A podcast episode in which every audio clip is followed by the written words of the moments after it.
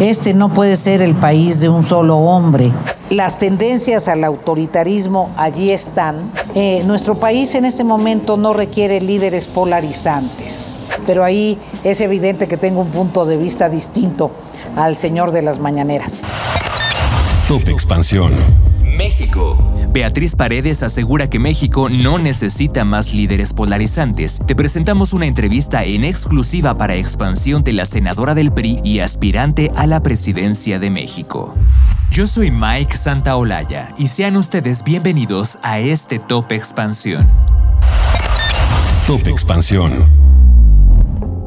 Usted levantó la mano para las elecciones del 2024. ¿Cuáles son sus fortalezas? Conozco México a profundidad. No solo el México de los grandes edificios, conozco el México profundo, el México de las zonas más escarpadas. Y en esos contrastes me parece que es indispensable comprometerse con México. ¿Y por qué hacerlo en este momento y no cuando había mejores condiciones para una candidatura?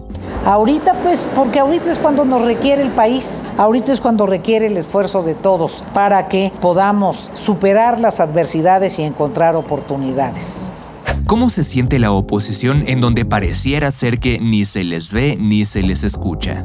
Pues quienes no nos ven o no nos escuchan en ocasiones son los integrantes de la mayoría oficialista, Morena y sus aliados. Este no puede ser el país de un solo hombre, de una sola figura, de un pensamiento unipersonal. En su opinión, ¿qué tipo de líder le hace falta a nuestro país en este momento? Eh, nuestro país en este momento no requiere líderes polarizantes. Nuestro país en este momento no requiere líderes de una facción de mexicanos. Nuestro país requiere en este momento una convocatoria para el reencuentro de los mexicanos, porque alentar el conflicto es muy fácil, lo difícil es conducir en búsqueda de la armonía y del avance. ¿Podríamos decir que en el 2024 se juega la libertad y el autoritarismo?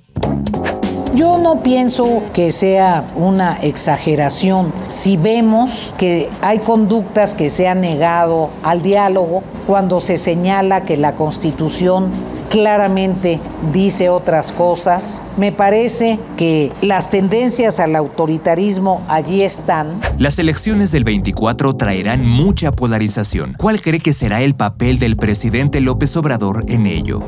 Eh, eh, la figura presidencial debería alejarse de una posición electoral, pero ahí es evidente que tengo un punto de vista distinto al señor de las mañaneras.